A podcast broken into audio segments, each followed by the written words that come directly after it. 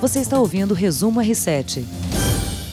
O Resumo R7 está no ar, eu sou o Pablo Marques e você escuta agora as notícias desta quarta-feira, 11 de março, com os comentários do jornalista Heródoto Barbeiro. Olá, salve gente, um abraço em todo mundo. Hoje a gente não conta com a presença de Eline Sordilli, que não pôde estar aqui conosco no nosso estúdio, mas quarta-feira da semana que vem seguimos com a nossa coluna de tecnologia. Não, vamos descontar no salário dela. Vamos cobrar, inclusive, Vamos co- é, essa vamos presença descontar, descontar, é ilustre possível. no nosso podcast às quartas-feiras. Para começar, Heroto, a gente começa com uma notícia de economia. Inclusive, é a manchete do R7.com nesse momento, que é a queda da Bolsa de Valores. A Bolsa caiu 10 mais de 10% nesta quarta-feira, 11 de março. Chegou aos 82.887,24 pontos. E por isso foi fechada, né? Foi acionado aquele secret break, que é aquele recurso de segurança quando a Bolsa tem uma queda muito acentuada, não era outro? Só para você entender é o seguinte, por que que tem circuit breaker? É fácil a gente traduzir. Sabe aquele botãozinho que você tem na sua casa que acende a luz e apaga a luz? Aquele é um circuit breaker. Sabe aquele fuzil que você tem lá no relógio que entra na sua casa? Quando acontece alguma coisa ele para? Aquele é um circuit breaker. Então parece uma coisa do outro mundo, não é? É um botão que corta energia. Agora, por que isso? Onde é que eles aprenderam isso? Quando aconteceu a crise de 1929, lá na Bolsa de Valores de Nova York, nos Estados Unidos, não tinha o circuit breaker. Então o que acontece? Ela foi caindo 10, caiu 15, caiu 20, caiu 50. Quando ela caiu 50, o mercado entrou em pânico. As pessoas perceberam que naquela altura as ações que valiam milhões de dólares estavam valendo alguns centavos. E as pessoas enlouqueceram. Ficaram completamente loucas. Por quê? Porque elas perceberam, de repente, que elas tinham na mão um monte de papel que ontem valia um puta monte de dinheiro e hoje não vale nada. Algumas pessoas, você sabe disso, subiram nos prédios de Nova York e saltaram. Se suicidaram porque perderam absolutamente tudo. Então criou-se o seguinte, olha, para não repetir o que aconteceu em 1929, vamos fazer o seguinte. Quando cair mais de 10% da bolsa, ela desliga. A gente corta a energia. A gente faz um circuit breaker. Foi o que aconteceu na Bolsa de São Paulo já duas vezes essa semana. Nada como a didática é o conhecimento de Heródoto Barbeiro, né? A gente tem o jornalista, o economista Luiz Machado comenta um pouquinho a queda da Bolsa de Valores, a segunda vez nessa semana que o Circuit Break foi, foi acionado, e ele comenta um pouquinho a, a queda da Bolsa brasileira.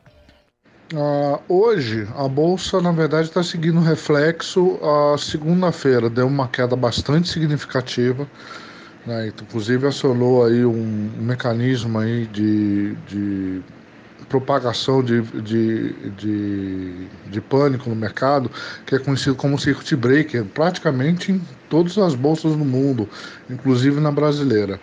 A segunda-feira realmente foi dia de pânico, foi dia de, de venda maciça e correr para o, vamos dizer assim, para o porto seguro, né? A terça-feira você tem aí depois do, do efeito aí sempre um ajuste do, do calibre aí do, do tombo dos investidores, né? porque quando cai, cai de uma vez, né? Normalmente tem essa, essa percepção. Ah, e hoje eh, já começa a dar um ajuste melhor do impacto ah, do da queda, naturalmente o mercado ainda está, que a gente chama de linha de tendência de baixa. Então o mercado ainda vai ver algumas baixas, ele já rompeu barreiras significativas. Ah, eu, quando eu estava acompanhando segunda-feira, não acreditava que ele fosse romper o, o suporte de 90 mil, ele foi para baixo e agora ele está já trabalhando outros suportes, então ah, nesse momento é difícil você conseguir fazer análise técnica. Bom, tá aí a fala do economista Luiz Machado, que comentou um pouco a, a queda da Bolsa, né?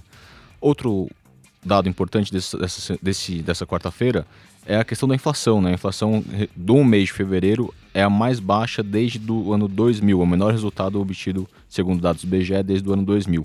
Então, alcançando o alta de 0,25%, depois de variar 0,21% em janeiro. O dado de 2000 era de 0,13%. Esse resultado foi obtido pelo Índice Nacional de Preço ao Consumidor e foi divulgado pelo IBGE. Então veja bem, a inflação foi de quanto? Foi de 0. Teve uma alta de 0,25 e depois de variar 0,21 em janeiro. Bem baixinho. Muito bem, durante o mês de fevereiro inteiro, o dólar estava a mais de 4,50. Então a pergunta que você vai responder daqui a pouco. Será que o dólar influiu na, na, na inflação? A alta do dólar teria feito É. a inflação baixar? Não, não, teria feito a inflação subir. subir. Como eu acho que a maior parte dos economistas falam sobre isso? Não sei. Eu acho que você vai ter alguém aí para explicar para nós, não vai? A gente tem um economista que vai explicar um pouquinho a questão da inflação, que às vezes parece um pouco abstrato, nessa questão de você ganhar poder de compra, perder poder é. de compra, né? Que é esse tal do Índice Nacional de Preço ao Consumidor Amplo, IPCA. E o economista Luiz Machado explica um pouquinho isso para a gente. Inflação é aumento generalizado dos preços. Então, não adianta eu dizer que eu vou ter um processo inflacionário se eu tenho um produto, um conjunto de produtos, por exemplo, só o petróleo ah, aumentando de preço, se isso não se reflete na economia. Então, quando os preços no conjunto, ou uma cesta de, de produtos, né, vamos dizer assim, é, é, ela é medida e tem alteração no preço, ou seja, é, é existe uma variação de preço uh, e, e não há uma composição na renda para que as pessoas possam compensar é, esse aumento de preço, aí a gente diz que isso causa inflação, ou seja, perda do poder de compra, né, ocasionada pelo aumento generalizado dos preços.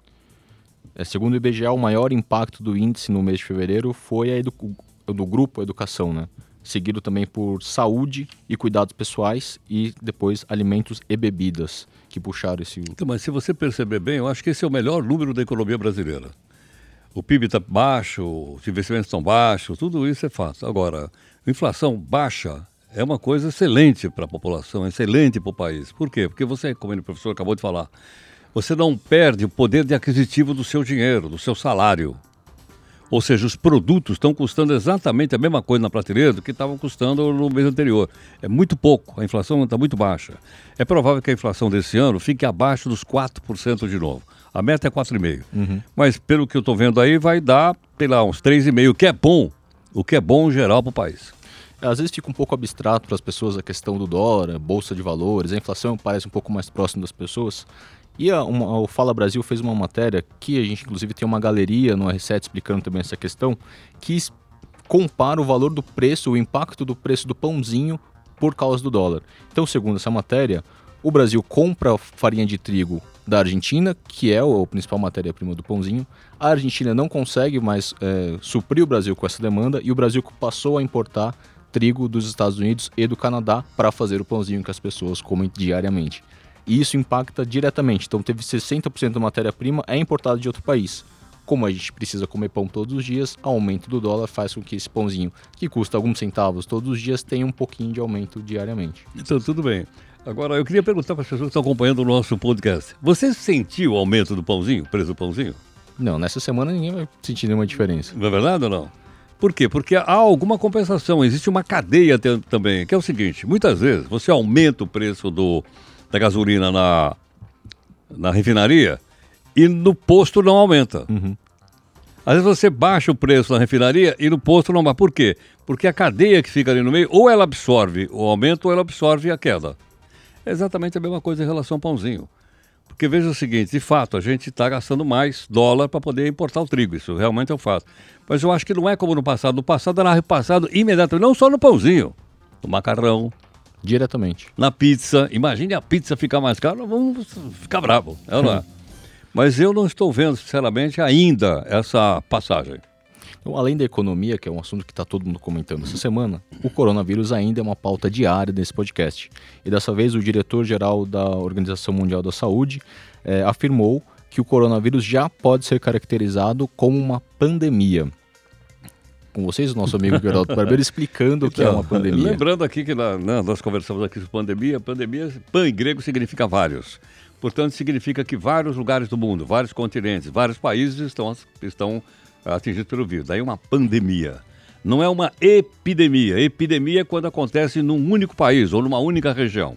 E endemia é quando é um lugar isolado. Por exemplo, eu vou lá para o Amazonas, lá tem uma endemia de febre amarela. Uhum.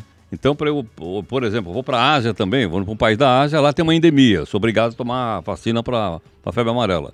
Então, então, quando diz tem pandemia, quer dizer o seguinte, olha, está incontrolável, outros países do mundo já apresentam o caso, como a gente já sabe. Bom, segundo os, os, últimos dados da Organização Mundial da Saúde, são 114 países que registraram, é, confirmaram caso de coronavírus. É um total de 118,3 mil casos com 4.292 mortes, com uma taxa de natalidade, letalidade de 3,62%. Aliás, aprendi agora há pouco com você a diferença entre mortalidade e letalidade que eu não sabia. Exato. Segundo o nosso editor de saúde, Fernando Meles, do R7.com, mortalidade é quanto a doença mata na população em geral. Letalidade é entre os que contra, contrariam a doença. Então, é é? vivendo e aprendendo. Letalidade aqui. da doença é todo mundo que, que tem coronavírus, que contraiu coronavírus e quantos desse grupo morreu. Agora, só queria lembrar o seguinte: as pessoas estão ficando muito assustadas e pânico de uma maneira geral e estão acusando principalmente essa gripe, porque isso é uma gripe, dizendo que é a gripe da internet. A quantidade de besteira que está sendo uh, veiculada na internet as coisas mais absurdas do mundo e as pessoas acreditam.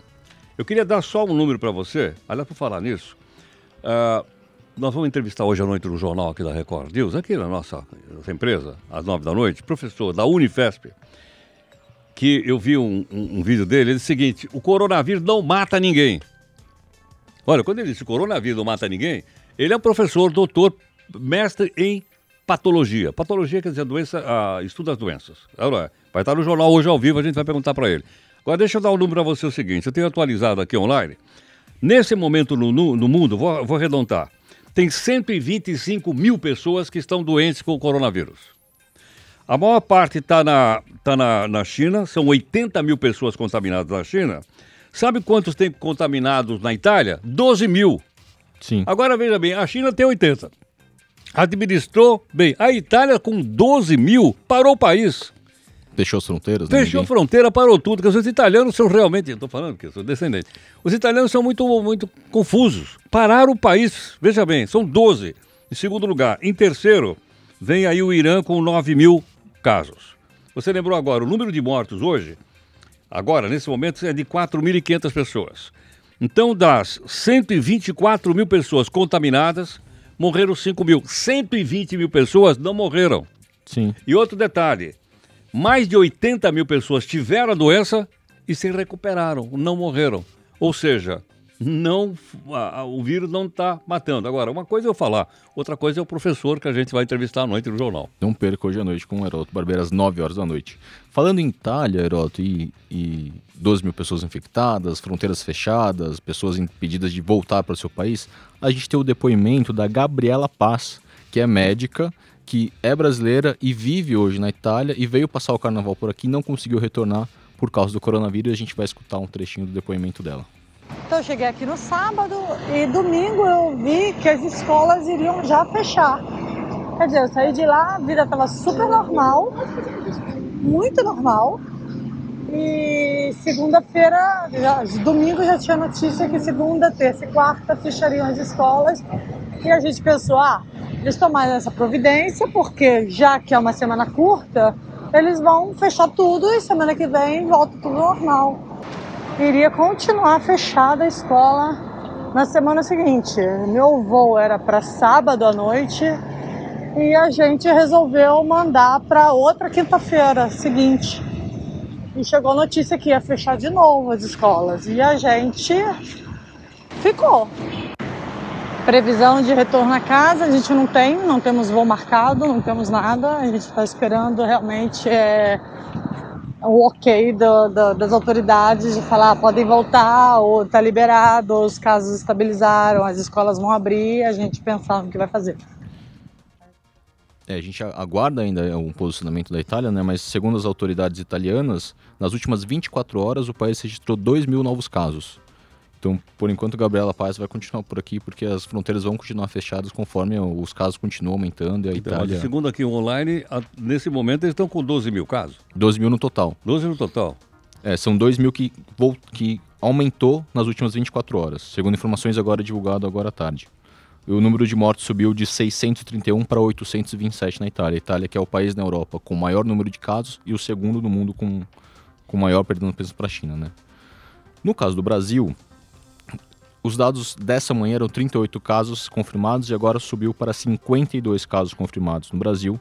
São 30 em São Paulo, 3 no Rio de Janeiro, 2 na Bahia, 2 no Distrito Federal, 2 no Rio Grande do Sul e 1 em Alagoas, Minas Gerais e Espírito Santo. São esses os estados que confirmaram já os casos, né? Uh, o Ministério da Saúde ainda continua é, monitorando algumas pessoas, mas como nós dissemos no último podcast, a maioria foi confirmada apenas com uma gripe convencional, né? Então as pessoas às vezes estão um pouco preocupadas demais, né, Heródoto? É, bom, a gente tem que estar tá prevenido, eu acho, né? Lógico, eu, eu, acho até que o Ministério da Saúde. Eu vi agora à tarde uma entrevista do ministro da Saúde na Câmara dos Deputados e me pareceu que o Brasil está bem preparado para isso. Agora, a Itália entrou em pânico. Uhum. Não, os italianos entraram em pânico.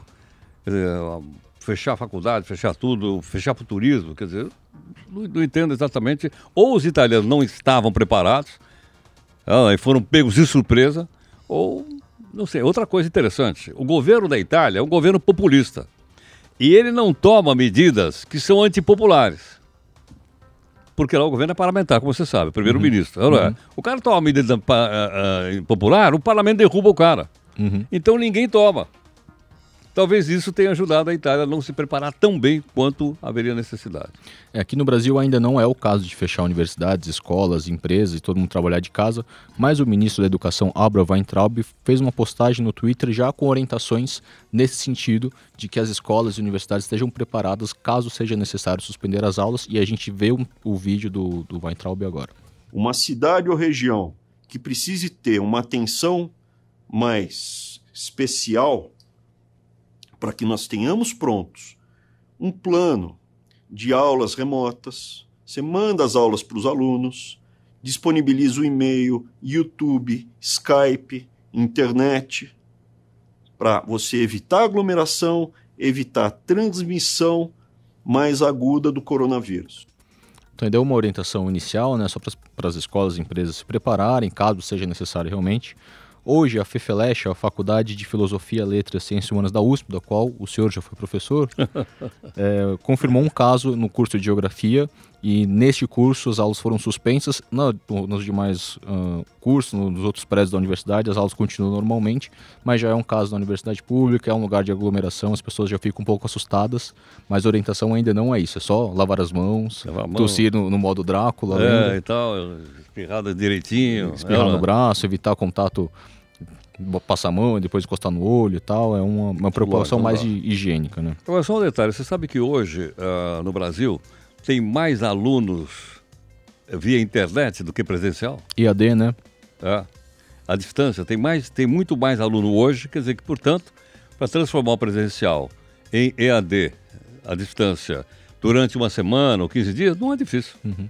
Hoje tem muito recurso na tecnologia, é, ajuda em vários aspectos. Nós mesmo nesse sentido. aqui na internet, pô. Pois é. o Comitê Olímpico hoje afirmou que não existe a possibilidade da, das Olimpíadas no, no, Japão, as Olimpíadas de Tóquio 2020, serem suspensas. Né? Eles ainda estão considerando que o evento vai acontecer normalmente. Em contrapartida, diversos eventos relacionados à tecnologia, principalmente, que a nossa amiga Aline Sordilli estaria aqui e comentaria sobre isso, foram suspensos. Hoje, a E3, que é uma das principais feiras da indústria de videogames do mundo, é, cancelou o evento. O evento seria realizado no dia 9 e 11 de junho em Los Angeles, nos Estados Unidos, e por conta do coronavírus decidiu-se não realizar o evento porque é um local de aglomeração, é um ambiente fechado tal. E outros eventos foram cancelados, né? O South by Southwest, também um evento extremamente importante para a tecnologia, também não vai ser realizado. O Google suspendeu suas conferências, o Facebook, o Twitter. Então, os eventos ainda estão meio sendo reagendados ou suspensos, mas por enquanto Tóquio continuará com, esperando os Jogos Olímpicos agora nos próximos meses, né? Esperamos que se realize, né? Lógico, claro. O resumo R7 vai ficando por aqui. Siga o R7 nas principais redes sociais, Twitter, Instagram, é, Facebook e acompanhe nossas gravações às 5 horas da tarde todos os dias e depois escute nosso programa nas plataformas de streaming. É isso. Obrigado. Até mais. Você ouviu Resumo R7.